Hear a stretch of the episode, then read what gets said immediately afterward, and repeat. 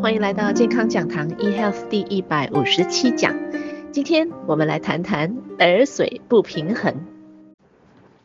耳水不平衡的征兆包括头晕、头晕到天旋地转的晕船的感觉，复发性的，或是它是阵发性的，突然间发生的意思。那发作性的这个晕眩啦、包括呢，有时候发作的时候呢，甚至呢不止晕眩，甚至会听力损失，或者是有耳鸣的现象。在亚洲的国家呢，基本上一千个人当中呢，会有一个人患有耳水不平衡的这个症状。那美国呢，那每六百个人中呢，就会有一个。其实任何人都有可能患上这个疾病的。那患者呢，多为三十岁以上的人士，小孩比较少。那男女的发病率呢，差不多是一样的。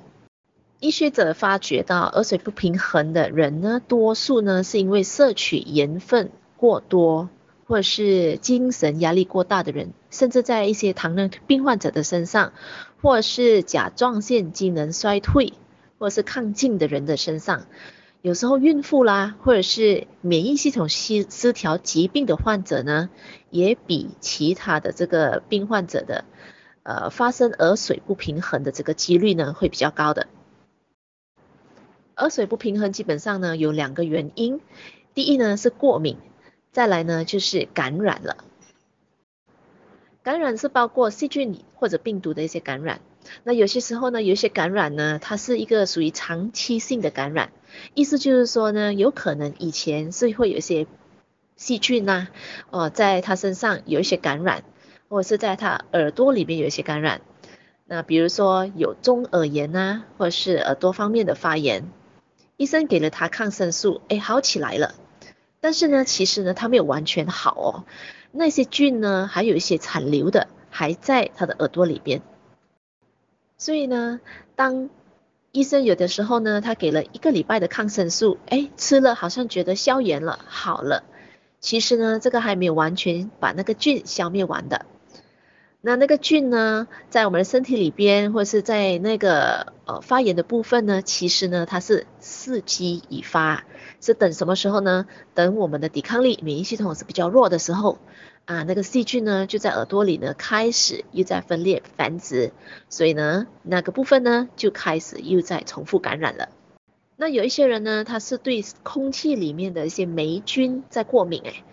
嗯，所以呢，这些过敏的这个过敏源的话呢，就会导致耳水不平衡。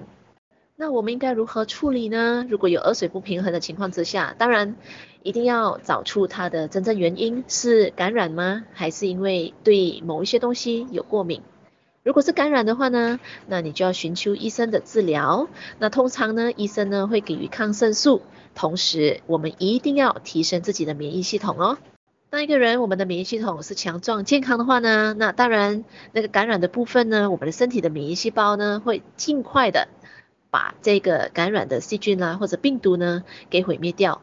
然后同时呢，如果呢身体有残留的一些细菌病毒，就像刚才我说之前如果没有处理干净的这些细菌病毒的话，一旦我们的免疫系统是强壮了起来的话呢，那我们的这个免疫细胞的抗体呢就会把这些细菌啦或者病毒啦给彻彻底底的毁灭掉。所以这样子的彻底毁灭，没有在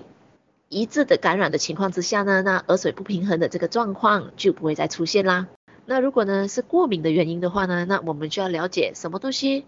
导致我们过敏，那过敏源是什么？然后呢，我们要去避免去碰到那个过敏源了。有的人的体质呢，他是因为免疫系统呃比较失调，或者是比较不够强壮，所以呢体质是属于超级过敏的。所以一模一样的，今天不管呢我们是在处理这个呃病毒细菌的感染的部分，来预防耳水不平衡，还是要去避免，呃，这个原因是处在于我们的身体过度的敏感的问题。那我们一定要平衡我们的免疫系统。那平衡免疫系统的话呢，我们要做好四大养生文化啦。我们一定要有足够的这个营养，然后同时呢，我们每天呃要有优质的睡眠，控制好情绪，以及做适度的营养了。